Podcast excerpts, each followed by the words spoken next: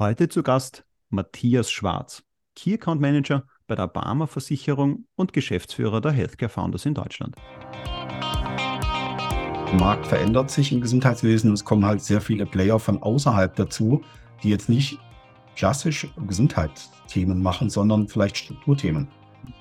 Ne? Das ist, glaube ich, ein ganz wichtiger Punkt und das wird sich für die Zukunft, so ein bisschen einen Blick nach vorne zu richten, das wird sich de facto aus meiner persönlichen Wahrnehmung noch verstärken, solche Lösungen, weil ich dann wirklich ja, man sagt es ja immer so schön äh, beim B2C-Bereich, äh, diese Customer Journey, äh, aber der, wo ich halt einfach diese Reise in der Arbeitswelt abbilde und sage, ich habe da die und die und die Lösung, ähm, da und da und auch Vereinbarkeit von Familie und Beruf wird ein Riesenthema werden. Ja, was für Lösungen gibt es da? Also, die haben ja alle eine Auswirkung auf die Gesundheit am Ende des Tages.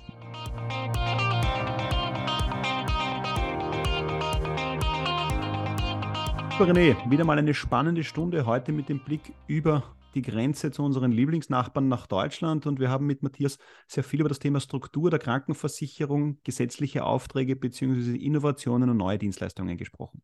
Genau, und er hat uns dann natürlich einen Überblick darüber gegeben, ähm, inwiefern die Barmer als äh, Krankenversicherung innovativ ist und welche Rollen Daten hier auch spielen, um entsprechende Entscheidungen zu treffen.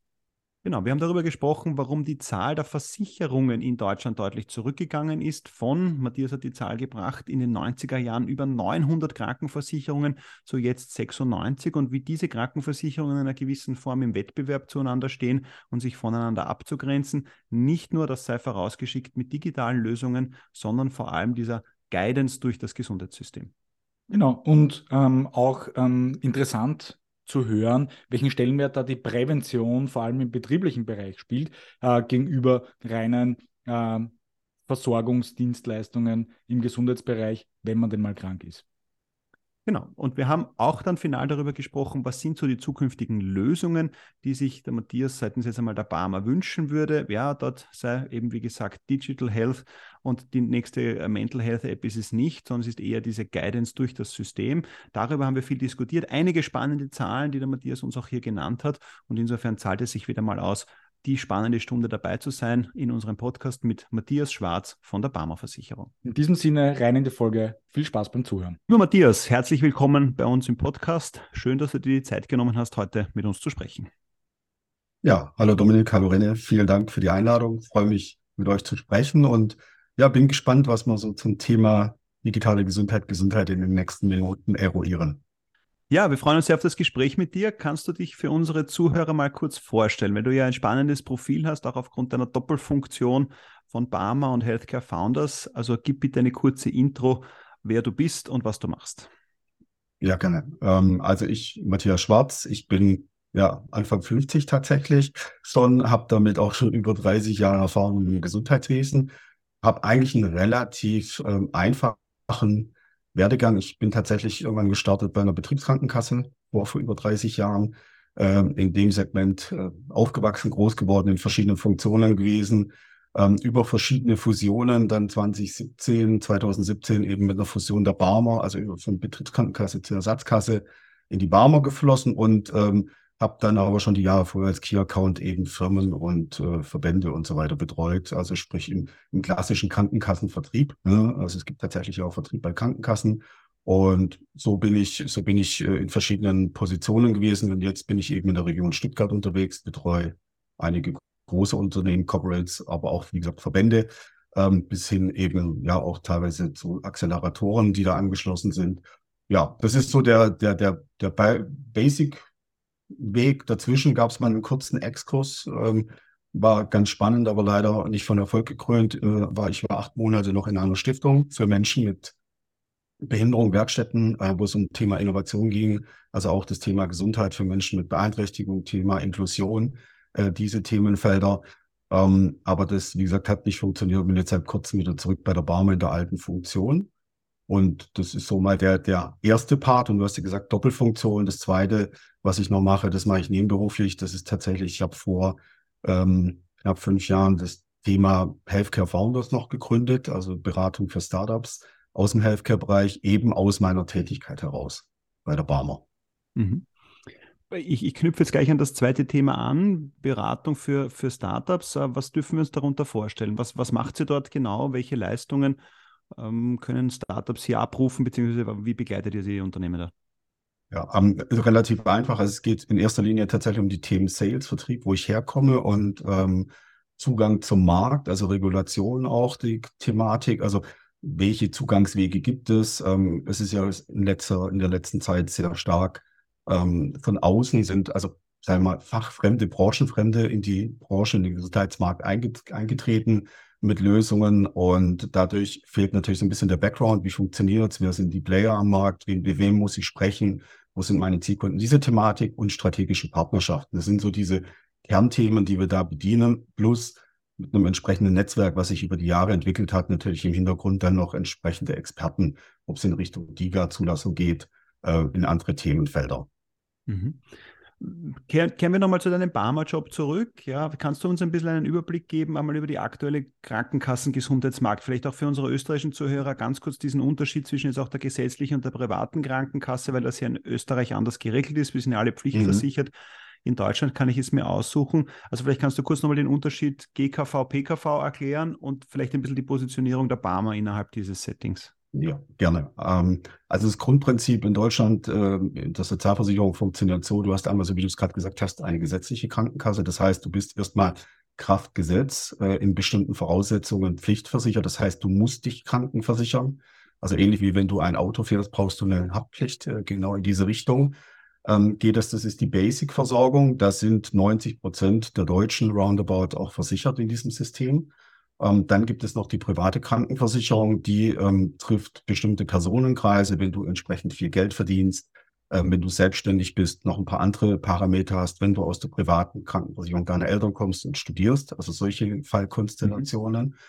dann kannst du dich privat äh, krankenversichern. Privat bedeutet in dem Fall, dass du deine persönlichen Risiken absicherst. Das heißt, du suchst dir aus, was du benötigst, wo du sagst, das ist dir wichtig für deine Gesundheitsversorgung und bezahlst da einen persönlichen Beitrag, mhm. eben ganz klar auf deine äh, inklusive Berücksichtigung der Vorerkrankungen, entsprechender Einschränkungen, dann sagt dir der private Versicherer, entweder du bezahlst mehr, einen Risikozuschlag oder es werden Leistungen ausgeschlossen. Also von dem her ist es natürlich interessant, wenn du jung, gesund und nicht chronisch krank bist. Ähm, und in der gesetzlichen Krankenversicherung geht es ganz normal über, über Einkommen, über das Entgelt, Geld, äh, was du mhm. bekommst, äh, und hast dann eben über Versicherungskarte den Anspruch, äh, dich entsprechend bei Ärzten zu bewegen, mhm. Ähm, die dann eben eine Kassenzulassung haben. Ähm, genau. Es gibt dann noch ein Mittelding, sage ich mal, das hat sich inzwischen auch so ein bisschen etabliert die letzten Jahre.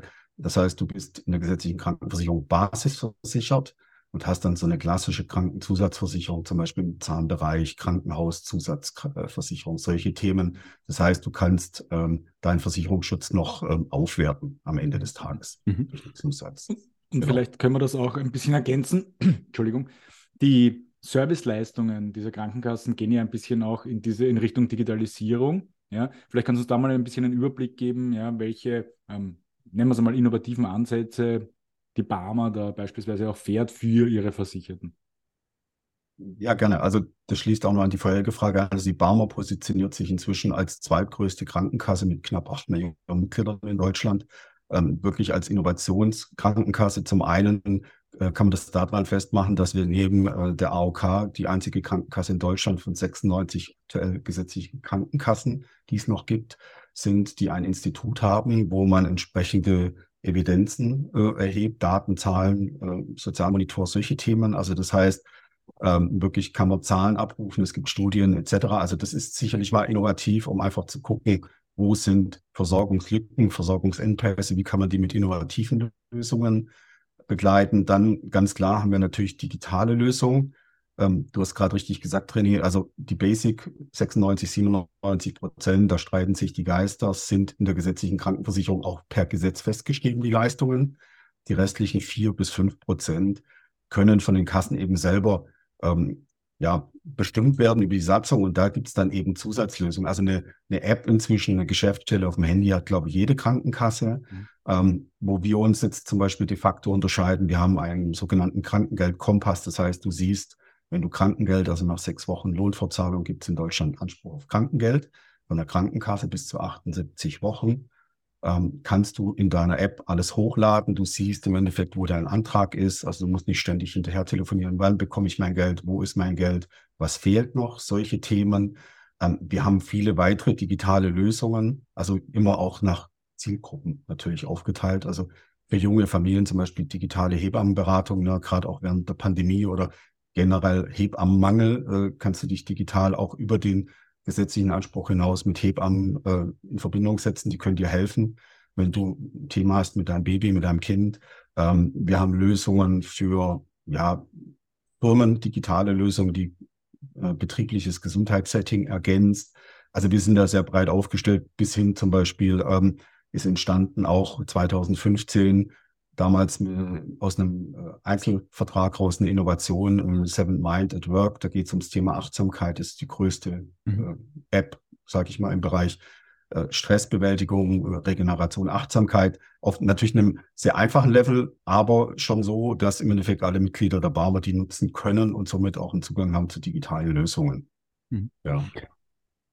Wenn wir über Zahlen sprechen, dann habe ich jetzt noch eine Zahl zum Thema Krankenkassen im Kopf, dass es mal in Deutschland über 200 gegeben hat. Jetzt hast du vorher gesagt, es gibt jetzt noch 96. Ja, wo, ja. wo, wo sind die anderen hin? Sind die alle pleite gegangen, weil die Geschäftsmodelle nicht aufgegangen sind oder sind die fusioniert? Wie hat sich dieser Markt in den letzten Jahren bei euch konsolidiert? Ja, also de facto hat er sich größtenteils, also zu 96 Prozent aus Fusionen de facto äh, äh, reduziert. Und da vielleicht eine Zahl, ähm, wo ich angefangen habe, ich habe auch nochmal nachgeschaut, also 1995 hatten wir 960 Krankenkassen. Genau, und inzwischen sind es noch 96, also es passt ganz gut. Da sieht man auch die Veränderung und ähm, tatsächlich, das Gros ist über Fusionen erfolgt. Also wenn ich selber ähm, bei mir schaue in den Jahren, im, im, vor allem im Betriebskrankenkassensystem, wie viele mhm. Krankenkassen da fusioniert sind, ähm, ich habe roundabout inklusive der Barmer, ich würde schätzen, 25 bis 26 Fusionen mitgemacht, mal größer, mal kleiner. Mhm. Ja, also bei dem her sind die meisten de facto in Fusionen aufgegangen. Mhm. Und das war dann einfach, sage ich mal, eine Notwendigkeit, weil einfach so nach dem Motto, die Kassen zu klein, um das allein zu stemmen und damit hat man die gemeinsamen äh, Joint Forces sozusagen gebraucht, dass man das dann gemeinsam angehen kann. Ja, genau. Also das tatsächlich, das ist der einzige äh, Hintergrund dazu, dass viele Kassen einfach natürlich aus dem Betrieb, also betrieblich angedockt waren. Es gibt ja noch ein paar Betriebskrankenkassen, die sind geschlossen. Die haben noch diese alte äh, Struktur. Aber wenn du eher einfach an einem Beispiel, wenn du 10, 15.000 Mitglieder hast als Krankenkasse, bist regional sehr stark. Ähm, du hast aber zwei, drei große Leistungsfälle und äh, die greifen nicht ins System, sage ich mal, und die musst du bezahlen, aus Beiträgen subventionieren dann kann das schon mal tatsächlich zum finanziellen mhm. Belastungsakt werden und so damit auch tatsächlich dazu führen, dass du dann auch am Ende des Tages zwangsfusioniert wirst. Also du kannst natürlich immer deinen Beitragssatz noch anpassen. Klar, äh, der ist ja mhm. individuell gestaltbar. Aber am Ende des Tages wird dann die Aufsicht auch irgendwann sagen, das ist nicht mehr wirtschaftlich, äh, geh in eine Fusion, hast einen größeren versicherten Bestand und damit eine höhere äh, Durchschnitt. Mhm. Ist da eine weitere Entwicklung in diese Richtung zu erwarten, aus deiner Sicht? Also es wird sicherlich noch Konsolidierungen geben äh, und weitere Fusionen, brauchen wir nicht, glaube ich, darüber diskutieren. Aber ich denke, es wird nicht mehr in, der, in dieser Rasanz oder in dieser Schnelligkeit, was jetzt in den letzten 10, 15 Jahren passiert ist, äh, vor sich gehen. Es gab ja mal die Zahl äh, unter einer Gesundheitsministerin in Deutschland, die hat gesagt, 30 Krankenkassen reichen. Ähm, das schwebt immer noch so ein bisschen, glaube ich, als Zielzahl über allem aktuell. Aber wie gesagt, es ist eher tatsächlich so, dass man natürlich schaut, wo, klar, wo gibt es auch strategische Partnerschaften. Also auch das mhm. ist natürlich inzwischen eine, eine, Thematik. Aber ich denke, es wird jetzt nicht mehr so, so rapide äh, nach unten gehen. Es wird sich noch konsolidieren, ganz klar. Mhm. Ja. Wenn du dann über die, über die Fuss oder über die Zukunft der Krankenkassen sprichst, ein, ein, Thema, das wir in Österreich auch immer wieder diskutieren, ist ja auch die Frage, wie weit ist es eine Aufgabe der Krankenversicherung, jetzt heißt es ja schon Krankenversicherung, ja, den Kranken mhm. zu versorgen, und wie weit ist es in die Prävention zu gehen. Wie ist da hier bei der Barmer eigentlich der Zugang? Ja, also wie weit stellt ihr Gelder auch bereit, um eure Mitglieder oder eure Versicherten besser gesagt äh, dementsprechend gesund zu halten, also auch wirklich in Prävention zu investieren? Oder ist es schon auch eher in Deutschland dann dieser Nachsorgemarkt, okay, wenn er halt krank ist, dann agieren wir? Ja, also beides tatsächlich. Also erstmal ist es nur de facto, fangen wir mal hinten an, wirklich sagen, natürlich sind wir immer noch verordnungsgetrieben, also kein Selbstzahlermarkt wie in anderen Märkten. Mhm. Ähm, das ist ganz klar. Aber das Thema Prävention nimmt immer einen höheren Stellenwert ein. Ähm, auch seitens der Politik, also da reden wir nicht nur von der Barmer, sondern generell von der Politik, äh, ist erkannt worden, dass das Thema Prävention natürlich ein sehr, sehr großes Spielfeld ist und sehr wichtiges Spielfeld. Und wie wir, also wir jetzt im Speziellen an der, bei der Barmer gehen das eigentlich so an, dass wir zum einen das, das, die betriebliche Prävention haben. Das ist ja ein gesetzlicher Auftrag, den wir in Deutschland haben. Das heißt, wir gehen wirklich in Unternehmen, die mit uns zusammenarbeiten möchten und transportieren betriebliches Gesundheitsmanagement, betriebliche Gesundheitsförderung ähm, in das Unternehmen, an die Mitarbeiter. Also das ist, glaube ich, auch noch ein sehr stark ausbaufähiger Markt. Der hat sich in den letzten Jahren auch sehr gut entwickelt, aber ich denke, da ist noch viel möglich, weil die meisten verbringen halt de facto, ob es jetzt im Homeoffice oder im Büro, äh, die meiste Zeit am Arbeitsplatz mit Kollegen, mit anderen, mit Führungskräften, also in diesen Strukturen. Ähm, da nehmen wir de facto wirklich sehr viel Geld in die Hand, um dann mit Unternehmen Maßnahmen abzuleiten und die dann auch zu messen, die Evidenzen auch zu messen. Also nicht nur an, an Krankheitstagen, wie es früher der Fall war, also Fehlzeit, ganz einfache wirtschaftliche Rechnung, weniger Fehlzeiten, ähm, somit Geld gespart, somit äh, Return of Invest dieser Ausgaben. Ähm, wir nehmen dann natürlich auch die Arbeitgeber mit in die Pflicht und ähm, dann haben wir natürlich das Thema persönliche Prävention. Da gehen wir verschiedene Wege. Also es gibt ja in Deutschland eine sogenannte zentrale Prüfstelle Prävention, wo sich die Dienstleister registrieren können, wo die Krankenkassen dann entsprechend erstatten. Das tun wir auch, ja. Ähm, wir haben ein Bonussystem, wo es Geld zurückgibt, wenn du Gesundheitsvorsorge machst. Also es geht natürlich immer über den monetären Ansatz. Mhm. Wir versuchen aber auch oft oder wenn es machbar ist und wenn es die Gesetzgebung, die Regulation zulässt, natürlich auch strategische Partnerschaften einzugehen mit solchen Anbietern, um dann auch nochmal Mehrwerte zu schaffen. Also äh, bis hin zu Intri äh, also diesen, äh, diesen IV-Verträgen, diesen äh, jetzt fehlt mir das Wort, seid nicht böse. Mhm. Äh, die IV-Verträge heißt, dass wir im Endeffekt hingehen und Verträge machen mit Anbietern vor Ort, um dann präventiv äh, zum Beispiel tätig zu werden, also so mhm. Solche Themen, äh, schnellere Arztwahl, Telemedizin, ja, Facharzttermine ist ein Riesenthema. Also in diese Richtung geht es dann tatsächlich. Mhm. Was mich nämlich jetzt zu, zu, zur Frage gibt, weil du sagst, du hast strategische Partnerschaften. Da, wir werden ja heute auch noch sehr viel über Digitalisierung sprechen. Ja. Aber wenn ich dich jetzt richtig verstanden hätte, sind auch sehr viele, sage ich jetzt einmal, analoge äh, Konzepte der Partner dabei, wie du sagst. Das ist halt dann die Rückenschule oder die Rücken, äh, die Rückenordi, äh, die mir dann dementsprechend da weiterhilft. Kannst du da auch nochmal ein bisschen ein Beispiel geben oder ein paar Beispiele geben, was es so wirklich die Partnerschaften sind? Weil nur digital ist es ja nicht. Nein, es ist nicht nur digital, es ist tatsächlich ein Mix. Also am Ende des Tages ist es auch immer wieder wichtig, die Menschen dort zu erreichen, wo sie sind, eben ne, vor Ort, in der Präsenz, im Alltag und ähm, wenn sie eine ein Problem haben. Also wie gesagt, ich komme ja aus, aus Stuttgart, nehmen wir ein Beispiel, um das praktisch zu machen. Wir arbeiten in Stuttgart seit Jahren schon mit der VfB Reha-Welt zusammen. Ähm, das bedeutet, ich kann als Kunde der Barmer über diesen Vertrag zur VfB Reha-Welt und kann mal im Bereich Orthopädie, also mit Sportärzten, Fachärzten, also mit wirklich Top-Leuten, mit den Physios, MRT ist mit dran, alles ähm, kann ich abrufen und habe da teilweise eine Zeitschiene von vielleicht sieben bis acht Werktagen, vom ersten Kontakt mit MRT bis zum Physio. Das heißt, ich habe da eine schnelle Kette und das wird natürlich auch digital begleitet, gar kein Thema, aber ich habe alles unter einem Dach. Und das, das kann ich mhm. nicht komplett digital abbilden. Also natürlich haben wir auch das Thema digitale Lösungen im präventiven Bereich zum Thema Rücken oder natürlich auch das Thema Digas, wo wir vielleicht auch nochmal dazu kommen, ne? also App auf Rezept. Ähm, aber am Ende brauche ich die Lösungen, die den Menschen vor Ort helfen. Und mhm. deswegen versuchen wir diesen Mix zu halten, digital mhm. und Präsenz. Mhm. Also, weil das ja, glaube ich, auch immer noch der wesentliche Hebel ist, die Leute zu motivieren. Weil ja. das diskutieren wir hier natürlich auch immer. Die digitalen Lösungen sind schön, aber die heruntergeladene App, die nicht verwendet wird, äh, bringt am Ende des Tages weder dem System was, noch dem jeweiligen Kunden, Schrägstrich Patienten, Schrägstrich Versicherten. Richtig. Und damit ist dieses vor Ort gehen, ja, und das ist eigentlich ganz spannend. Also nach dem Motto, dass ihr ja immer noch verpflichtet seid, unter Anführungszeichen, um mhm. effektive Maßnahmen zu setzen, in die Betriebe zu gehen, wirklich Maßnahmen zu setzen, mhm. um die Leute am Ort des Geschehens, jetzt im Sinne von äh, am jeweiligen Arbeitsplatz, dementsprechend zu erreichen, weil du sonst eigentlich viel zu wenig Nachhaltigkeit in den, genau. in den Maßnahmen zusammenbringst. Absolut. Und äh, es ist wirklich so am Ende des Tages, was auch noch wichtig ist, digitale Lösungen ähm, können größtenteils oder sind größtenteils ja so konzipiert im ersten Schritt, dass sie eine breite Masse treffen. Ja? Mhm. Ähm, und was wir oder was ich auch immer wieder feststelle, auch in der Betreuung mit den Firmen, die ich äh, habe, es ist immer am Ende so, dass, dass jeder persönlich andere Bedürfnisse hat, andere Beschwerden hat, andere Voraussetzungen hat im, im privaten, familiären Umfeld etc. Ne? Geht schon los, bin ich mobil, bin ich nicht mobil, bin ich auf öffentliche Verkehrsmittel angewiesen, ähm, welche, welche familiäre Struktur habe ich im Hintergrund, kann mir bei einer, bei einer Operation, bei einer Reha, wie auch immer, jemand helfen oder brauche ich eine Haushaltshilfe, alles solche Themen. Ähm, und das sind dann ganz praktische Probleme und die können, da kann die Digitalisierung einfach unterstützen, indem ich einfach sage, okay, hier der und der hat zum Beispiel Zeit, der Dienstleister und steht mir ab morgen zur Verfügung, wenn ich aus dem mhm. Krankenhaus komme. Da ist es eine super Lösung, aber er setzt mir ja nicht den Gang, sage ich mal, zum Einkaufen oder zu anderen mhm. Themen. Ja. Mhm. Wenn du jetzt mit den Unternehmen sprichst, wer sind dann dort deine Ansprechpartner? Ist das dann die HR-Abteilung? Ist es die Geschäftsführung? Gibt es eigene dann ähm, Health and Safety Environment, wo es ja auch diese Funktion immer wieder gibt? Also wo sind so die, deine Anknüpfungspunkte und vor allem sind das dann die, die auch dann diese Maßnahmen gut vorantreiben können?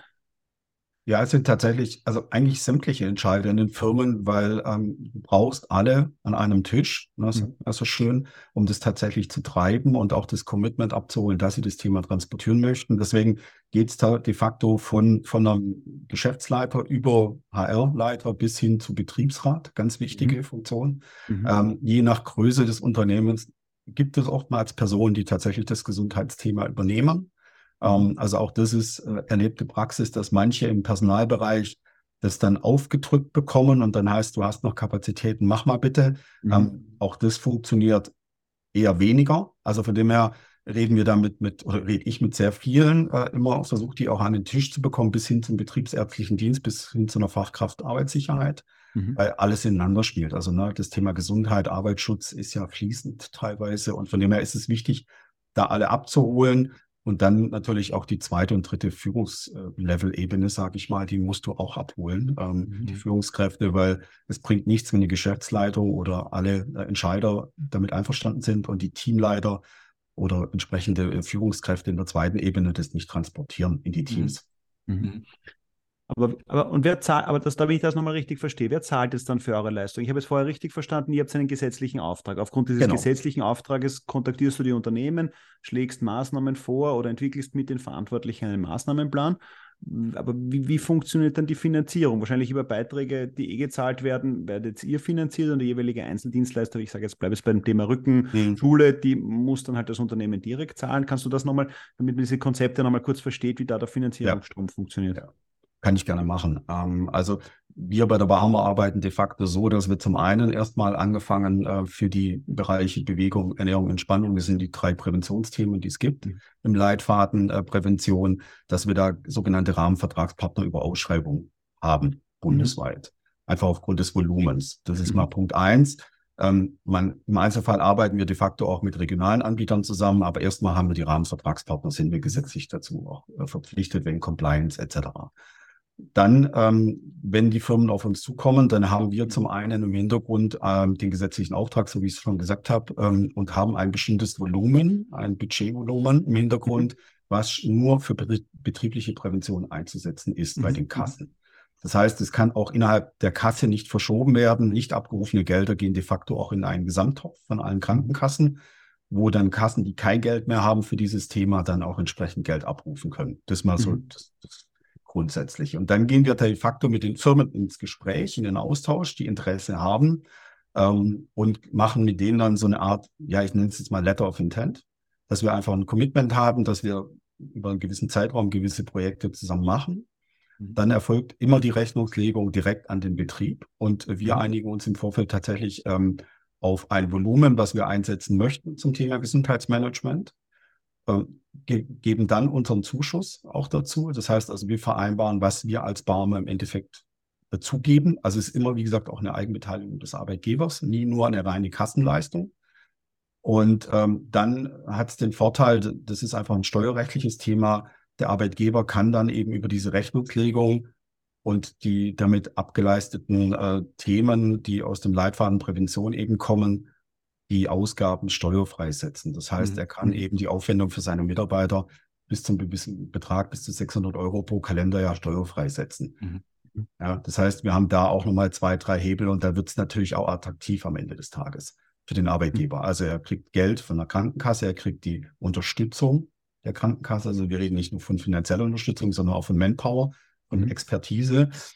Ähm, teilweise helfen wir auch bei der Organisation, bei der Umsetzung, wenn eben auch die Ressourcen im Unternehmen nicht vorhanden sind. Und er kann es am Ende des Tages steuerfrei setzen und hat einen positiven Effekt bei seinen Mitarbeitern und kann es im, wie nennt man es, im Employer Branding natürlich auch einsetzen und sagen mhm. ganz klar, um äh, ein Thema Fachkräfte, Nachwuchskräfte zu gewinnen, sagen, mhm.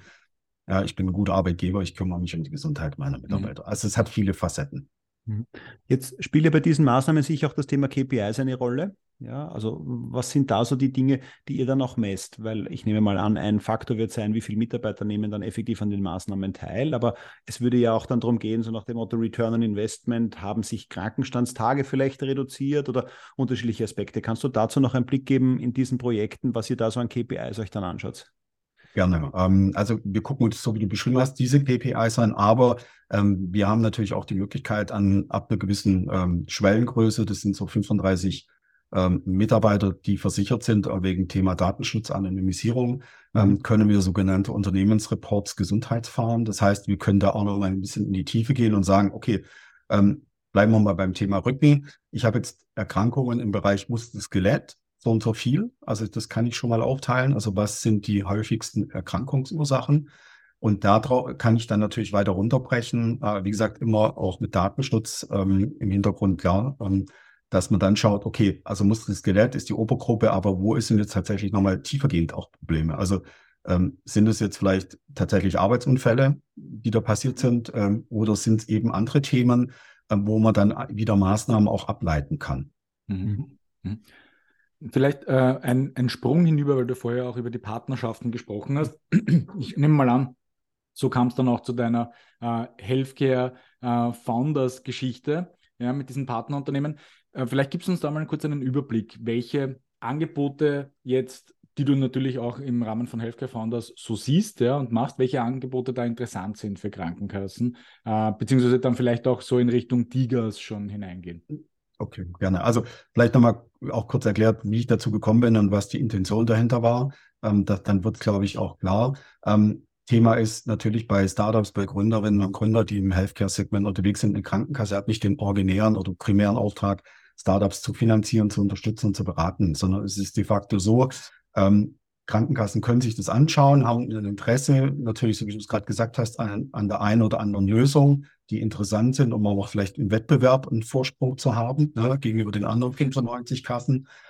Und da ist der, der Radius oder ja die Prozentzahl, die du erreichst oder die du wirklich unter Kooperationen, strategischen Partnerschaften äh, nehmen kannst, relativ gering. Da reden wir dann de facto wirklich von solchen Themen wie jetzt Seventh Mind als Beispiel nochmal zu nehmen, das Thema Achtsamkeit, eine App-Lösung, das ist eher eine, eine strategische Marketing-Thematik. Dann hast du natürlich gerade jetzt, haben wir darüber gesprochen, das Thema betriebliches Gesundheitsmanagement, also Lösungen, die da noch andocken, ergänzen. Die sind natürlich für Kassen interessant, die gerade auch wieder vielleicht die Mess noch stärker die Messbarkeit der KPIs auch hervorheben.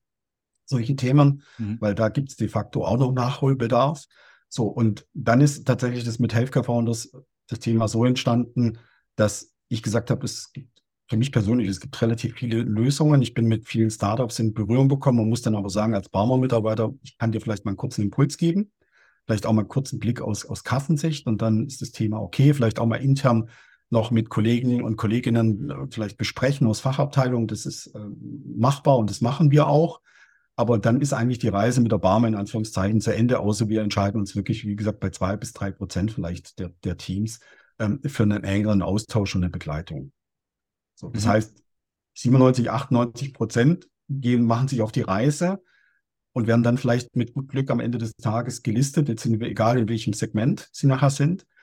Und dann ist die Kasse aber wieder Kostenträger. Also wir haben da einen gewissen Gap einfach dazwischen. Und das war die Intention, wo ich sage, es gibt der Markt verändert sich, es gibt so viele interessante, spannende Lösungen, es muss auch was passieren im Bereich mhm. Gesundheitswesen. Ich glaube, da sind wir uns alle einig.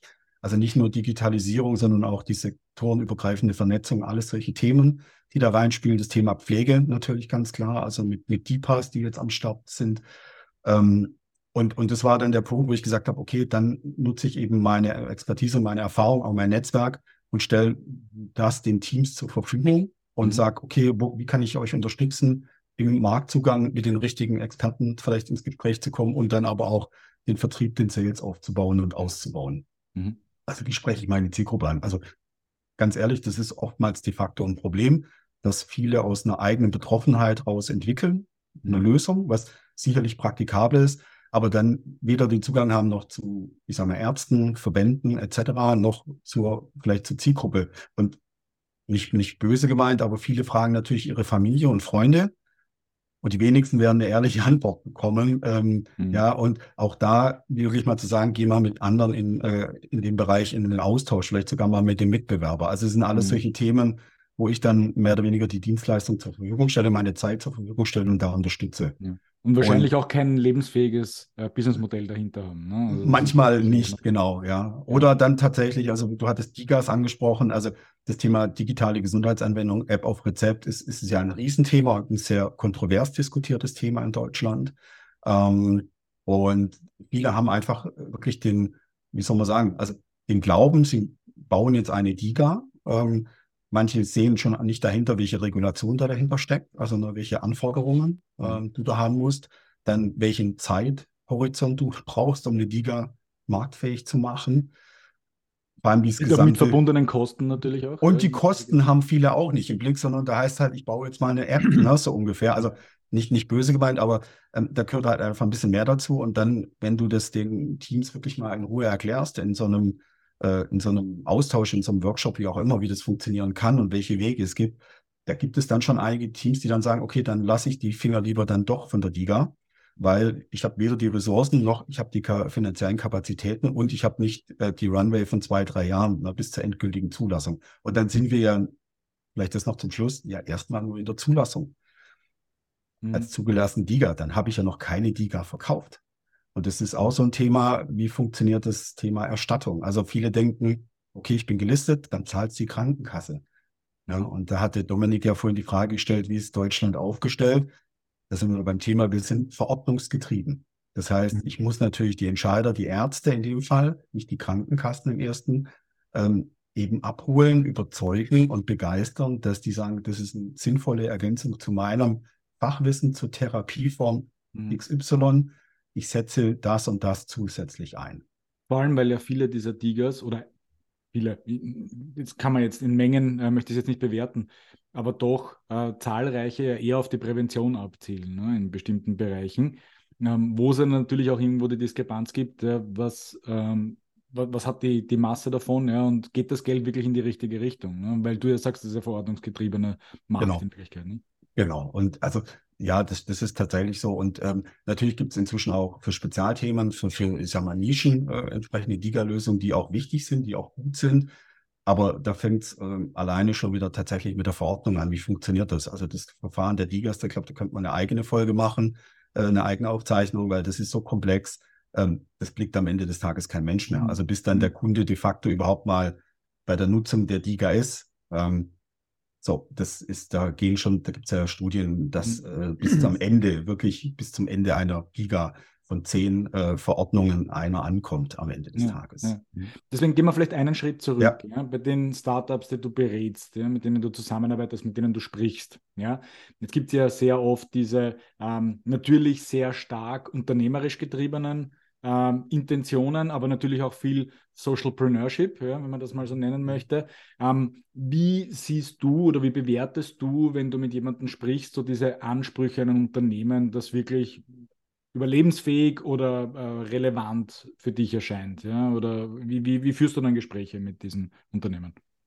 Ähm, eigentlich mache ich erstmal am, am, Anfang keinen Unterschied, sondern ich gucke mir tatsächlich erstmal tatsächlich so ein bisschen die Lösung an. Also die Markt, so eine Marktanalyse, sage ich mal, de facto, um einfach zu schauen, okay, ist es tatsächlich ein, ein relevantes Produkt? Also ist es wirklich marktfähig? Ist es tragfähig? Ist es überhaupt eine Lösung, ähm, die, die vielleicht eine breitere Masse, wenn es auch eine Nische ist, aber eine gewisse, eine gewisse Anzahl erreicht? Also das ist sicherlich erstmal das wichtigste Thema, weil ähm, wir hatten es ja jetzt schon öfters, ähm, ich brauche aus meiner persönlichen Warte raus Sicht, ich brauche halt die nicht die 500. tausende App zum Thema mentale Gesundheit. Also natürlich hat, klar, es gibt äh, verschiedene Ansätze, brauchen wir nicht diskutieren, aber ich denke, da ist irgendwann auch so ein Schwellenwert erreicht, wo man einfach mal sagen muss, es reicht jetzt, weil du verlierst ja irgendwann den Überblick und auch die Evidenzen sind dann, glaube ich, nicht mehr klar. Also das ist für mich immer das Erste, das Wichtigste.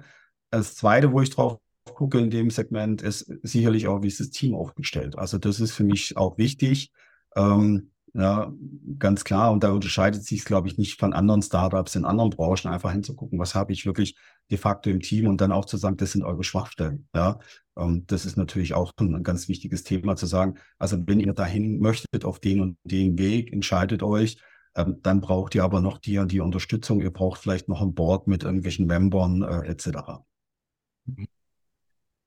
Ich gehe nochmal kurz zur, zur Frage ja. zurück, die du vorher angesprochen hast. Wir, wir, wissen ja alle, es ist ja das Thema Vertrieb einer der schwierigsten Punkte bei Startups. Eine gute Idee, aber irgendwie kein Vertriebskonzept dahinter. Ja. Jetzt seid ihr ja als Krankenkasse so, möglicherweise, eben wie du sagst, also nach dem Motto Steigbügelhalter, ich formuliere es jetzt einmal so, um, um, da dann dementsprechend auch Geschäfte zu machen. Kannst du das für bei uns nochmal ausdifferenzieren? Wenn ihr als Krankenkasse jetzt mit diesen Unternehmen zusammenarbeitet, Gäbe es einmal die Option der Tiger. Gut, okay, das wäre eine Option. Wenn das Unternehmen es soweit schafft, eine Tiger zu werden und eine entsprechende Verschreibung zu bekommen und ihr würdet das als Kasse erstatten. Okay, gut, das wäre Block Nummer eins, haben wir darüber gesprochen, langer Weg, äh, nicht ganz unkompliziert.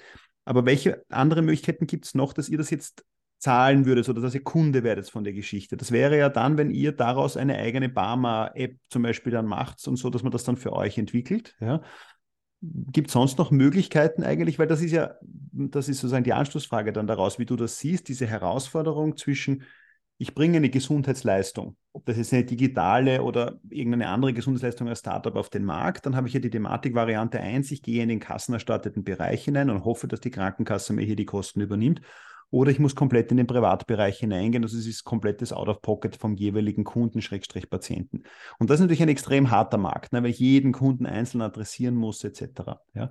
Und daher wäre so meine Frage, wie schätzt du das aktuell ein? Welche Rolle spielt jetzt auch abseits der Tiger ja, die Finanzierung von Innovation durch die Krankenkasse? Ja, wie weit können Sie hier Dinge übernehmen, wenn es keine Verordnung gibt? Ja? Und wie weit ist es dann wirklich ein Privat Game, ja, wo diese äh, Unternehmen, die jetzt mit Gesundheitsleistungen im innovativen Bereich auf den Markt kommen, dann einfach den Privatmarkt adressieren müssen. Ja, ähm, also die Differenzierung beginnt tatsächlich schon relativ früh, ähm, wo sich das einfach trennt, wer wirklich für Kassen interessant ist oder nicht interessant ist. Also wenn es in die, in die Richtung DIGA geht, Medizinprodukte, gemeinsamer Bundesausschuss, alles, was damit eingebunden ist, dann ist es für die Kassen erstmal uninteressant, weil die dann einfach sagen, ihr geht den Weg, wo wir keinen Eingriff auf die Regulation haben. Äh, ihr seid dann nachher gelistet, äh, Thema erledigt. Also da wird es äh, vielleicht im Einzelfall mal eine Kooperation geben, aber in der Regel eigentlich nicht. Mhm. Ähm, so, dann, so wie ich vorhin schon mal kurz angerissen hatte, geht es dann tatsächlich in dieses Thema Prävention. Da gibt es Möglichkeiten mhm. ähm, im Bereich betriebliches Gesundheitsmanagement. Das sind mhm. so die beiden Kernthemen, wo Kassen de facto sagen, okay, das könnte für mich interessant sein. Das ist mal die erste Hürde. Die zweite Hürde ist natürlich am Ende des Tages, ähm, da, das, da wiederhole ich mich, also das ist so ein Spruch, den ich vor einigen Jahren mal gehört habe. Die Krankenkasse ist eine Ritterburg mit hochgezogener Zugbrücke und Wassergraben. Also von dem her, das ist ja wirklich so, also dann auch mit den richtigen Leuten dann zu sprechen. Ich glaube, das ist schon auch schwierig, wobei auch das verändert sich. Ähm, und dann muss ich natürlich als Kasse, sage ich ganz ehrlich, äh, als Anbieter einer Kasse so rum, muss ich natürlich auch ganz klar äh, aufzeigen können und da scheitern auch viele Teams. Also wo verbessere ich aktuell die Versorgung massiv? Mhm. Das ist mal Punkt eins. Also das muss ganz klar herausgestellt sein. Mhm. Dann natürlich, welchen, welchen, welches Invest steht dahinter, beziehungsweise wie schnell hat sich dieses Invest oder wie zahlt sich das für eine Kasse aus am Ende des Tages? Also was ist wirklich in harter Währung, sage ich mal? Was steht da dahinter? Was, mhm. was bringt es der Kasse? Ähm, das ist ein ganz wichtiges Thema, ähm, weil de facto ist es ja so, dass Kassen und äh, aufgrund der politischen Ausrichtung und der Gesetzgebung Kassen planen ja manchmal teilweise nur zwei, drei, vielleicht mal fünf Jahre mhm. mittelfristig. Also langfristig eher schwierig, weil wieder neue Regierung, neue Gesundheitsminister etc. ist ja immer sehr schwierig, ne? neue Ideen. Ähm, und ähm, was natürlich ein Thema ist, aber das ist auch sehr schwierig, ist das Thema integrierte Versorgung, ähm, dass man eben mit den Kassen in Versorgungsverträge geht. Äh, aber auch da wieder das Thema, was viele eben nicht herausstellen, ist wirklich, wo verbessere ich den Versorgungsstandard für den Kunden, für den Patienten und äh, wo habe ich eine bessere ja, äh, Lösung de facto. Und das ist halt nicht nur einfach damit gedient, ich habe jetzt eine digitale Lösung und der Kunde kann es digital abrufen. Mhm. Also das ist nicht ne, dann erfolgsversprechend. Ähm, und eben dann das Thema tatsächlich, und das darf man nicht unterschätzen, äh, Kassen stehen im Wettbewerb, ganz klar. es hat natürlich auch eine vertriebliche Komponente am Ende des Tages. Also wenn ich eine Lösung habe und ich habe verbesserte Versorgungsstandard, ich kann der Kasse und dem Kunden, also Geld einsparen, Zeit einsparen, dann ist das Punkt zwei. Und wenn ich dann noch einen vertrieblichen Hebel habe, wo ich sage, das kannst du als Krankenkasse nutzen, mhm. um in der Zielgruppe zu punkten, dann wird es natürlich interessant. Mhm. Was, was würdest du dir da von den Unternehmen wünschen oder welche Lösungen hättest du als Krankenkasse gerne? Ich hätte vorher aus deinen Ausführungen herausgehört, also mit Mental Health brauche ich mich jetzt nicht vor deine Tür stellen und anklopfen. Da ist die Sehnsucht überschaubar hoch, dass da das nächste Angebot kommt. Was wären so Themen? Ähm, du hast vorher dieses, diese Pflegethematik angesprochen. Das ist natürlich so ein Riesenblock. Ja, also was, was gehört dort dazu? Gibt es da Beispiele, die du sagen könntest, da bräuchten wir was oder da wäre sozusagen der Wunsch der Kassen da oder, oder da siehst du irrsinniges Potenzial, dort noch äh, eine Entwicklung anzustoßen?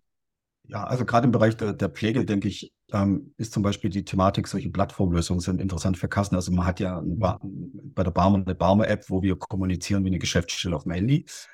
Ähm, was, glaube ich, interessante Lösungen sind, sind tatsächlich im Bereich der Pflege das Thema verpflegende Angehörige. Also wo finde ich was? Ähm, weil wir haben zwar Pflegeberater, bei uns im Haus, ne? also auch Gesetzesseite. Wir müssen ja auch beraten ähm, und müssen auch beraten und wollen auch beraten, um da wirklich zu helfen in diesem Dschungel. Aber dieser Dschungel ist, zum einen sind so viele Pflegefälle, dass teilweise die Pflegeberater bei den Krankenkassen generell, nicht nur bei uns, nicht hinterherkommen. Da gibt es ja externe Pflegeberater auch. Ähm, ein schwieriges Thema manchmal, weil die sind natürlich wieder wirtschaftlich aufgestellt. Und ähm, da sehe ich schon einen, riesen, einen riesen Schmerzpunkt, tatsächlich zu sagen, Lösungen für pflegende Angehörige, eben denen was zur Verfügung zu stellen mit einer White-Label-Lösung zum Beispiel, wo Kassen einsetzen können und dann sagen können, hier, ihr könnt es nutzen, da habt ihr den und den Benefit zum Beispiel. Mhm. Ja, oder wie die Barmer vor einiger Zeit gemacht hat, äh, könnt ihr in die gleiche Richtung gehen, eben das Thema, wir haben ja, was ich vorhin gesagt habe, das Thema mit den Hebammen, digitale Beratung, ähm, solche Themen könnten in der Pflege halt auch wichtig sein, dass man dann einfach relativ schnell Zugang bekommt ähm, zu einem Pflegedienst, der wie auch immer, der da mit einem spricht und mal erklärt, was passiert überhaupt, wie funktioniert auch vielleicht die, die Einstufung eines medizinischen Dienstes der Krankenkassen für die Pflege, gerade solche Themen.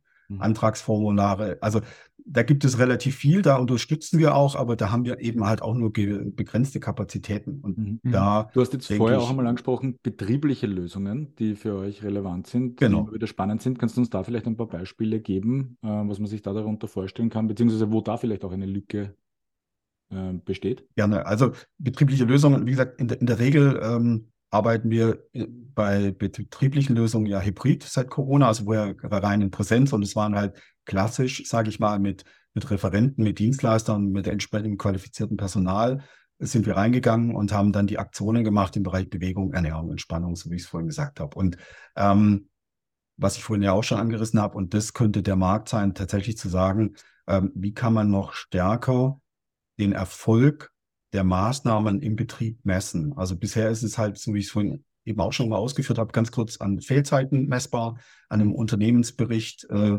etc. Aber diese Soft Skills sind oftmals sehr schwierig. Klar, das wird auch weiterhin schwierig bleiben. Aber wenn ich dann so, so Sachen wie Motivation, äh, Teambuilding, äh, Führungskräfte etc., also auch so eine Oder auch Anzahl an Bewerbungen, ne, weil du hast von Employer Branding. Oder Bewerbung, genau. Genau, Bewerbungen. Wenn, wenn, wenn sowas messbar ist und es gibt da Ansätze, die dann entsprechend unterstützen und das Ganze wirklich auch mal ein bisschen messbar machen und sagen, okay, ich habe neben einem harten Return of Invest, ich habe zehn Fehlzeittage weniger im Schnitt als Beispiel, mhm. dann ist das messbar. Aber wenn ich dann sage, ich habe ein gutes Klima, ne, es gibt ja da verschiedene Lösungen, äh, wo man sich entsprechend als äh, guter Arbeitgeber ja zertifizieren kann.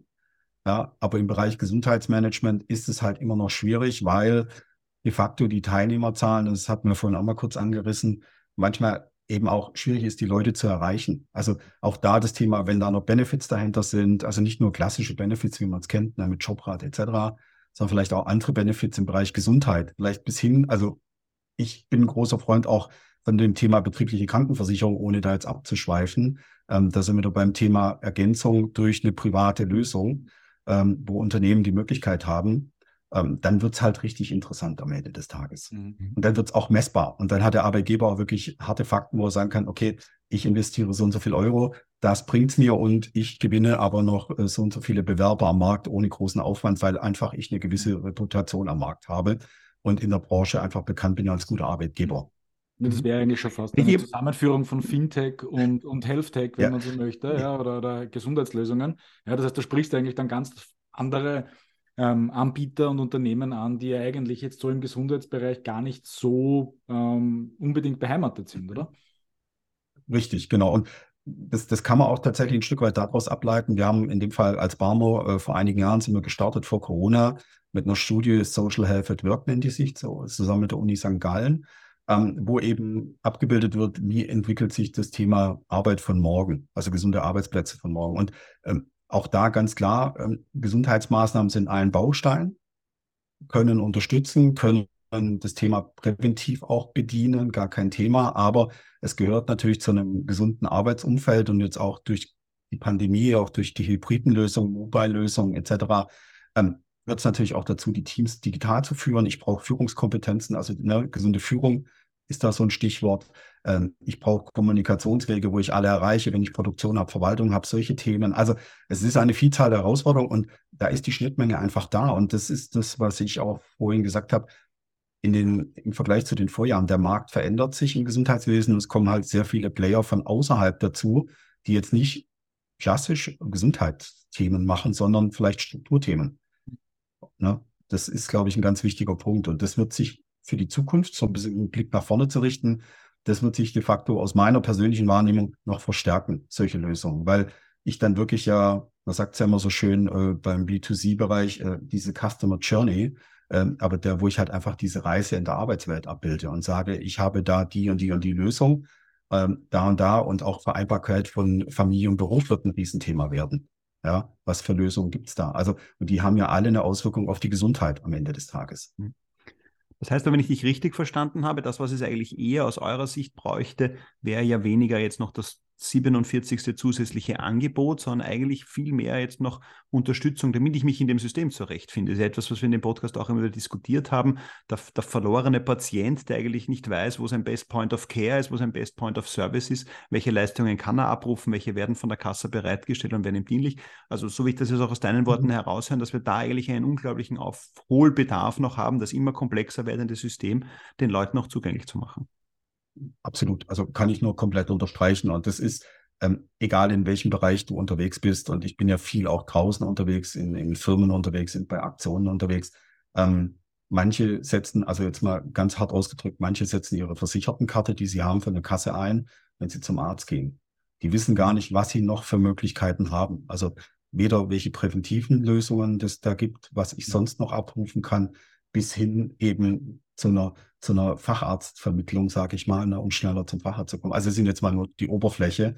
Ähm, und da muss in ganz, ganz vielen Bereichen die Aufklärung her, weil es ist wirklich so, das hattest du auch gesagt eingangs, es heißt halt eben Krankenkasse und die Historie ist so, ich bin halt früher, wenn ich krank bin, ich gehe mich zum Arzt, habe meine Karte vorgelegt, habe vielleicht mal früher meine 10 Euro Quartalspraxisgebühr bezahlt, ne, mhm. so als Einstiegsgeld. Ähm, und damit war das Thema dann erledigt. Und ich habe mich nie damit beschäftigt, was wirklich eine Kasse bietet. Und da hat sich der Markt nicht nur reduziert von der Anzahl der Kassen, sondern der Markt komplett verändert.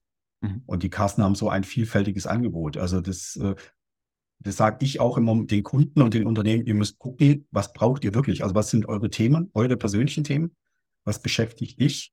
Ähm, wo stehst du? Was brauchst du? Und was erwartest du vor allem auch? Mhm. Und dann kann man auch sagen, okay, die Baum ist die richtige Krankenkasse oder in dem Fall ziehen wir vielleicht dann nicht die richtige Krankenkasse, mhm. weil wir die und die Leistung nicht äh, wirklich so explizit haben, dafür aber andere Themen bedienen. Mhm. Jetzt würde mich eines noch interessieren, dieses Thema zusätzliche Leistungen, das ihr als Krankenkasse entwickelt. Da geht es jetzt zum Beispiel um diese Barmer-App, das, was du vorher auch ge äh, genannt hast, diese Thematik, also mein Kostenerstattungs- oder Entgeltvorzahlungskompass, glaube ich, hast du es ja. äh, genannt. Ja. Sind das jetzt Dinge, die ihr intern entwickelt, also auf gut Deutsch auch eigene Developer sitzen habt, die das technisch dann als Barmer-Mitarbeiter umsetzen oder vergebt ihr solche Dinge immer extern und kauft das dann, dann zu? Wie habt ihr das gelöst, dieses Thema Innovation von Leistungen? Wie viel ist da Eigenleistung und wie viel ist dazu gekauft? Also es sind tatsächlich beide Lösungen. Also die prozentuale Aufteilung kann ich jetzt de facto nicht sagen, aber es gibt äh, beides. Also Krankengeldkompass ist sehr stark intern getrieben worden und entwickelt worden. Mhm. Ähm, natürlich auch immer mit der anderen Seite der Kunden. Also man hat natürlich schon auch Kunden mit eingebunden, um zu gucken, was funktioniert, was funktioniert nicht. Also das war uns immer oder ist uns immer sehr wichtig, die Feedbacks auch von den Kunden einzuholen in, in Piloten, in Testphasen. Äh, es gibt auch Lösungen, die werden extern vergeben, gar kein Thema. Ähm, hängt wirklich immer von, von den Ressourcen ab. Wie schnell muss es umgesetzt werden? Was haben wir für Kapazitäten im Hintergrund? Mhm. Mhm. Mhm. Jetzt bin ich nochmal bei den Lösungen und das hast du ja vorher gesagt, die E-Card, äh, also die E-Card, sage ich, die Gesundheitskarte etc. wird halt gerade mal dafür benutzt. Damit kommen wir nochmal zu einem Steckenpferd-Thema auch vom René, dieses Thema Kommunikation, wie erreiche ich dementsprechend meine Versicherten? Ja, wie habt ihr das gelöst als Barmer? Was sind, sage ich einmal, Kanäle, wo ihr merkt, damit erreiche ich meine Versicherten besonders gut? Ja, ist es ein Newsletter, ist es eine, eine, eine Zeitschrift etc.? Und Social Media, ja, kannst du da nochmal ein Bild geben, vielleicht zu sagen, weil ihr die Thematik ist, so, es sind viele Innovationen entwickelt, aber sie werden nicht genutzt, was ja irgendwie blöd ist. Mhm. Ja, also was ist da so eure Kommunikationserfahrung, wenn ihr eure Leistungen an den Mann oder die Frau oder das Kind bringen wollt, ähm, die dann gut funktionieren? Ähm, also da muss man tatsächlich über den Zielgruppen denken. Das ist auch die Erfahrung, die wir gemacht haben. Ähm, und ähm, es funktioniert eigentlich wirklich alle, also funktionieren eigentlich alle Wege. Also es gibt eine bestimmte Zielgruppe, die reagiert sehr stark eben noch immer auf die klassische Post also ne, Briefe, ganz klar. Ähm, also wir haben zum Beispiel gerade im Bereich von, von, äh, von äh, Familien, jungen Familien und Kindern, haben wir so eine Serie verschiedene Entwicklungsmonate von den Kindern, wie man es eben auch aus mhm. anderen Bereichen kennt, aber eben ein bisschen mehr auf das Thema, was hat die Krankenkasse damit zu tun, wo können wir unterstützen. Das wird sehr stark gelesen, das wird sehr digital, äh, stark digital gelesen, aber auch per Post. Ähm, wenn wir mit Arbeitgebern zum Beispiel in die Kommunikation gehen, da funktioniert in der Regel fast überwiegend, äh, ich würde sagen zu 80, 90 Prozent noch der gute alte Brief de facto. Mhm. Weil das wird einfach gelesen, weil wenn deine Krankenkasse dir schreibt, dann wird das angeschaut. Das muss man einfach so sehen. Mhm. Ähm, natürlich haben wir auch Social Media Teams für die jüngere Zielgruppe in Richtung Studenten. Also man muss wirklich schauen, es gibt da kein, kein Allheilmittel am Ende des Tages. Ähm, was für uns natürlich immer noch ein sehr guter Hebel ist, ähm, und ein sehr wertvoller und auch sehr, ja, ähm, mit der Reichweite ein sehr großer Hebel ist de facto, wenn ich mit Firmen zusammenarbeite, ähm, an die Firmenkommunikation anzudocken. Also mhm. das ist tatsächlich ein Thema und das machen immer mehr Firmen, die da einfach sagen, okay, wir kommunizieren gewisse Themen rein, weil da gibt es einfach gewisse Themen, Intranet, äh, Verteiler, Berufskräfteverteiler, die haben wir als Kasse nicht. Also wir kennen ja nicht jede Struktur. Und wenn wir da richtig kommunizieren, haben wir auch sehr, sehr hohe Rückläufe und sehr gute Feedbacks. Mhm. mhm. Wie ist das inhaltlich äh, getrieben? Also die Information jetzt von einer Krankenkasse äh, erscheint irgendwie logisch, die Angebote auch. Ja, aber ähm, jetzt sagen wir mal gesundheitsthematische Inhalte, die ihr den äh, äh, euren Versicherten zukommen lasst, ja, beziehungsweise auch über die Vertriebe vielleicht als Partnerunternehmen zur Verfügung steht oder, oder wie auch immer das dann zustande kommt. Sind da die Kanäle andere oder, oder sind solche Initiativen dann eher im Hintergrund und es sind eher sehr lösungsorientierte Informationen, die ihr den Versicherten zukommen lasst? Wo, wo geht, oder gibt es vielleicht auch eine Tendenz in die andere Richtung? Nee, wir versuchen de facto schon ähm, nicht mit der Gießkanne zu kommen, sondern lösungsorientiert zu arbeiten am Ende des Tages. Ähm, wir versuchen auch immer einzelne Themen wirklich zu bespielen, also nicht mehrere, fünf, sechs Themen gleichzeitig, mhm. ähm, sondern vers versuchen den Fokus dann auf ein Themenfeld zu legen und sagen, es gibt jetzt einfach einen gewissen Zeitraum X, ein Schwerpunktthema, nenne ich es mal, mhm. ähm, wo dann eben inhaltlich über verschiedene Etappen ähm, natürlich sehr, sehr niederschwellig berichtet, also informiert und berichtet wird, äh, um einen Einstieg in das Thema zu kriegen, weil du hast ja auch da wieder die Herausforderung, du erreichst ja jeden Versicherten an einem anderen Punkt. Der eine ist sehr tief im Thema drin. Er sagt, um Gottes Willen, das äh, habe ich vor drei Jahren schon gewusst. Und der andere beschäftigt sich vielleicht aus persönlichen Gründen jetzt aktuell gerade mit dem Thema und sagt, okay, ich bin dankbar für diese Basic-Information. Ähm, das ist mal der eine Weg. Und der zweite Weg, den wir tatsächlich da auch verfolgen, ist, ähm, wir gehen nicht mit, mit relativ vielen Informationen rein. Also wenn wir auch im, im Kundengespräch sind, wir greifen in der Regel so maximal drei bis fünf Highlights raus. Also mhm. und natürlich immer vorangestellt, wenn es machbar ist, ähm, auch so ein bisschen kurz den Bedarf, so wie ich es gerade schon gesagt habe, einfach zu gucken und sagen, hey, was ist dir eigentlich wichtig? Wo stehst du gerade? Was hast du von Herausforderungen? Mhm. Was, gibt, gibt es ein Beispiel vielleicht für solche Highlights? Ähm, ja, also tatsächlich, ich, ich, wie gesagt, ich bin ja relativ stark in den Firmen unterwegs, da wo man dann einfach sagt, okay, wir haben jetzt ein Schwerpunktthema in 2023 zum Thema Rücken. So, also ne, als Beispiel, also nur ein Thema. Also ich bespiele nicht alle Themen, die es gibt, ähm, sondern ein Thema und dann baue ich wirklich über verschiedene Meilensteine das Thema auf. Das heißt, ich fange an mit einer grundlegenden Information, dann gehe ich hin, ich platziere Maßnahmen, Screenings zum Beispiel im Unternehmen, dann wird es wieder flankiert mit einer digitalen Lösung. Dann gibt es ähm, entsprechende Workshops dazu für, für Führungskräfte etc. Also auf verschiedenen Ebenen, so dass es einfach auch seitens der Kommunikation fürs Unternehmen einfach wird zu sagen, okay, wir haben jetzt das Schwerpunktthema Rücken als Beispiel, das, das, das, dann habe ich auch die, die Ausrichtung darauf und kann natürlich ähm, die zusätzlichen Mehrwerte, die wir als Barmer anbieten, außerhalb des Betriebs sehr gut andocken und mhm. sagen, okay, pass auf, also wir machen im Betrieb das und das, aber du kannst in deinem privaten Umfeld, das sind wir wieder beim Thema Prävention, noch einen zusätzlichen Rückenkurs machen, einen Yogakurs, Pilates, ja, wobei das schon im Bereich Entspannung geht, aber zahlt ja auch auf den Rücken ein. Oder wir haben eine digitale Lösung. Du bist digital affin, nutzt das. Ja, ähm, solche Lösungen. Und das funktioniert ganz gut, aber es ist halt ein steiniger Weg, sagt man, glaube ich, so schön. Und äh, bedarf halt einer, einer, hohen Manpower auch und einer gewissen, äh, gewissen Nachhaltigkeit. Ne? Es, es reden ja viele ja, und eine gewisse Komplexität, kann ich mir vorstellen, genau. die Leute wirklich auf ihrer Journey abzuholen, am genau. richtigen Punkt, weil ihr ja natürlich auch damit zu tun habt, dass ihr ja äh, die Versicherten vielleicht nicht alle direkt immer den Zugriff habt, weil sie oft auch über das Unternehmen in Wirklichkeit funktionieren wird. Nehme ich jetzt ja. mal an, ja. ja. Ähm, oder vielleicht auch nicht, ja, weil theoretisch könnte man ja sagen, okay, wie ist die Reaktion von gewissen, von dem Einzelnen, ja, mhm. ähm, auf gewisse Inhalte und entsprechend kann ich ja ableiten, wo sich der auf der Journey befindet. Kann ich mir vorstellen, dass es in eurem Fall äh, eher komplex sein könnte. Äh, ja, es ist komplex. Ähm, ähm, wie gesagt, in der Firma lässt sich es relativ leicht messen, indem ich einfach ähm, über die Meilensteine sehe, wie die äh, ja, wie die Interaktionen sind, wie die Feedbacks mhm. sind, wie auch zum Beispiel die Teilnahme steigt, die Resonanz steigt. Also der, das sehe ich dann schon, das ist messbar. Ähm, was natürlich ein Hebel ist, aber äh, das immer im Bereich Digitalisierung, ich hatte es ja vorhin gesagt, ihr hattet es auch angesprochen, wir haben eine Barmer-App.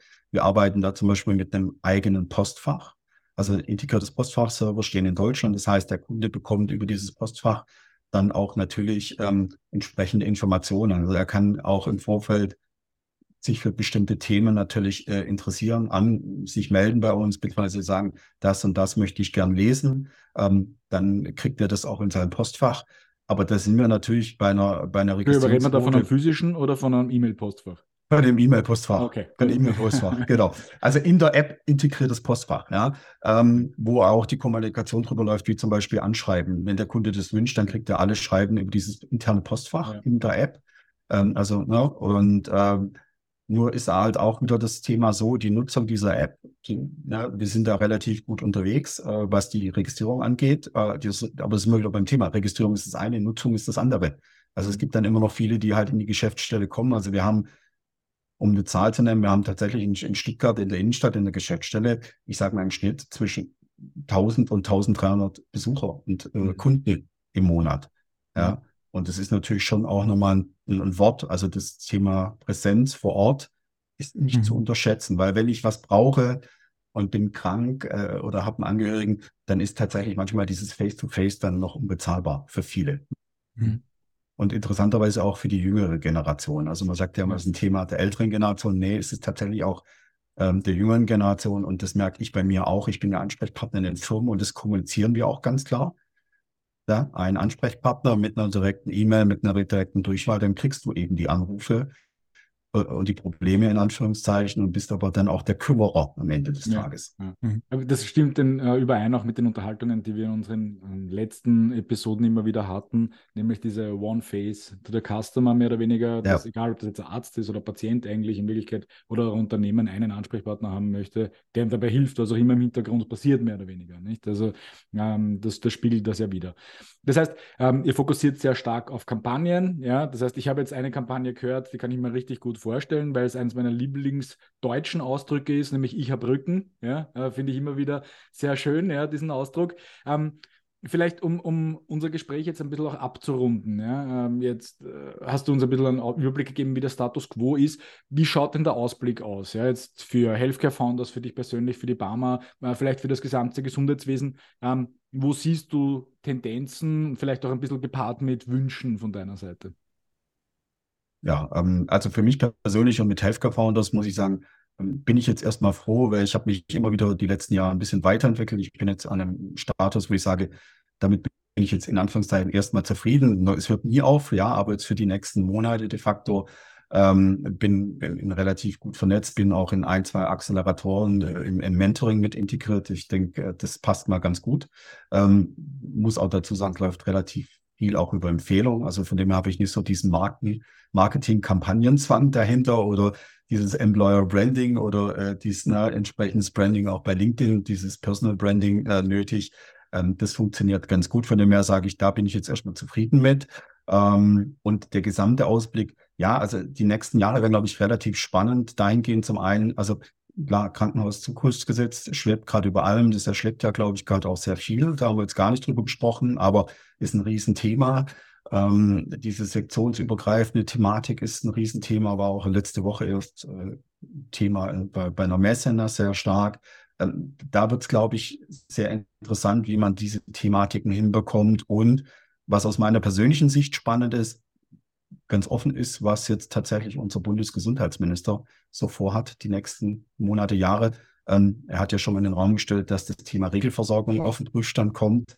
Ähm, da ist natürlich spannend, auch aus Kassensicht, wo geht es dahin? Also haben äh, Versorgungsverträge noch Bestand? Wird sich die Versorgung insgesamt ändern? Gibt es einen radikalen Umbruch? Ich glaube, das ist sehr spannend. Ähm, und im Bereich Pflege, das ist für mich eigentlich tatsächlich auch äh, de facto so ein bisschen gerade das, das stärkere Thema, sage ich ähm, ganz offen. Und da bin ich gespannt, wie sich das Thema digitale Pflegeanwendung entwickelt. Also wir haben es ja seit einiger Zeit, es wird sehr viel diskutiert, darüber geredet. Ähm, aber ich glaube, wir haben jetzt noch nicht wirklich so die richtige Anwendung am Markt und den Case, ne, den, der das widerspiegelt, wie es funktioniert. Und ich, da bin ich mal gespannt, wie es da weitergeht. Und das ist auch im Zuge der demografischen Entwicklung, ich denke, das sind, die Zahlen sind ja bekannt, ähm, da wird es, glaube ich, eine riesen Herausforderung geben. Also wie geht man mit diesem Thema um? Klar, wir haben das Thema Fachkräftemangel, wobei ich da auch eine bisschen eine differenzierte Meinung zu diesem Thema habe, aber die spielt jetzt hier keine Rolle. Aber ähm, wo ich einfach denke, dieses Thema Pflege, Versorgung, ähm, da wird relativ viel passieren und das wird spannend werden, wie sich das entwickelt. Und da sind wir wieder bei Plattformlösungen, bei anderen Lösungen, die das vereinfachen, die die Player, die den Überblick schaffen. Ich glaube, das ist die Zukunft und da wird es hingehen. Ja. Mhm. Und vielleicht ein letzter Satz, was natürlich noch ultra spannend ist, auch aus Kassensicht, ist natürlich die Thematik, wie gehen die großen Anbieter, ich sage jetzt mal na, Apple, Google, Microsoft mit Gesundheitsdaten um. Ähm, wie entwickelt sich das Thema, diese Plattformökonomie? Weil das wird nämlich nochmal richtig interessant, wenn die ihre na, Daten nutzen können, datenschutzkonform nutzen können, ähm, dann äh, gibt es, glaube ich, nochmal einen richtigen Erdrutsch im Gesundheitswesen. Mhm. Ja, also es gibt viel zu tun, ähm, ist, glaube ich, sozusagen das simple, das simple Fazit ähm, mit vielen Anknüpfungspunkten. Ähm, ich äh, wünsche dir, beziehungsweise wir wünschen dir natürlich für deine Doppelrolle und ich glaube, dass du eben auch mit Healthcare Founders eine wichtige Rolle übernimmst, um, äh, glaube ich, auch zu übersetzen, so, so zwischen Erwartungshaltungen von Leuten, die gerne ins Gesundheitswesen möchten und der Realität. Ja, ich glaube, da gibt es ja dann doch immer gewisse Diskrepanzen. Insofern ist das spannend. Wenn ich es richtig verstanden habe, kann ich mich auch als österreichisches Unternehmen an dich wenden, wenn ich sage, ich möchte in den deutschen Gesundheitsmarkt hinein äh, und möchte das besser verstehen. Das äh, ist sozusagen, bist du, es ist der Rahmen deiner Dienstleistung. Also in diesem Sinne wünschen wir dir für deine sozusagen Ventures, wünschen wir dir alles Gute, viel Erfolg. Vielen Dank für die Einblicke, die du uns heute gegeben hast. Ja, war ein spannendes Gespräch und wir sagen vielen herzlichen Dank und alles Gute für dich. Ja, ich habe auch zu danken und ja, die Zeit ist tatsächlich im Flug vergangen. Ich wünsche euch alles Gute und wir hören uns. Bis dahin, alles Gute. Dann, danke dir. Tschüss, ciao, ciao. Spannende Folge heute äh, mit Matthias Schwarz ähm, über ein Thema, das vielleicht äh, für unsere Zuhörer insofern interessant war, als es uns einen Blick gegeben hat auf das deutsche Gesundheitssystem, wie Kranken, diese privaten Krankenkassen alle funktionieren, ähm, auf welche Lösungen es da ankommt, wie sie mit Partnern zusammenarbeiten. Ähm, sehr spannend. Äh, ich glaube, da gibt es noch sehr viel zu diskutieren für zukünftige Folgen. In diesem Sinne freuen wir uns natürlich über Anregungen, Fragen und Feedback zu dieser Folge, aber auch generell zu unserem Podcast, Vorschläge für Leute, die wir zu diesem oder anderen Themen in unserem Podcast einladen sollten und freuen uns natürlich wie immer auch über eine gute Bewertung auf der Podcast-Plattform eurer Wahl. Fünf Sterne sind immer gut für uns. Vielen lieben Dank dafür. Ansonsten bis zum nächsten Mal bei den Healthcare Changers.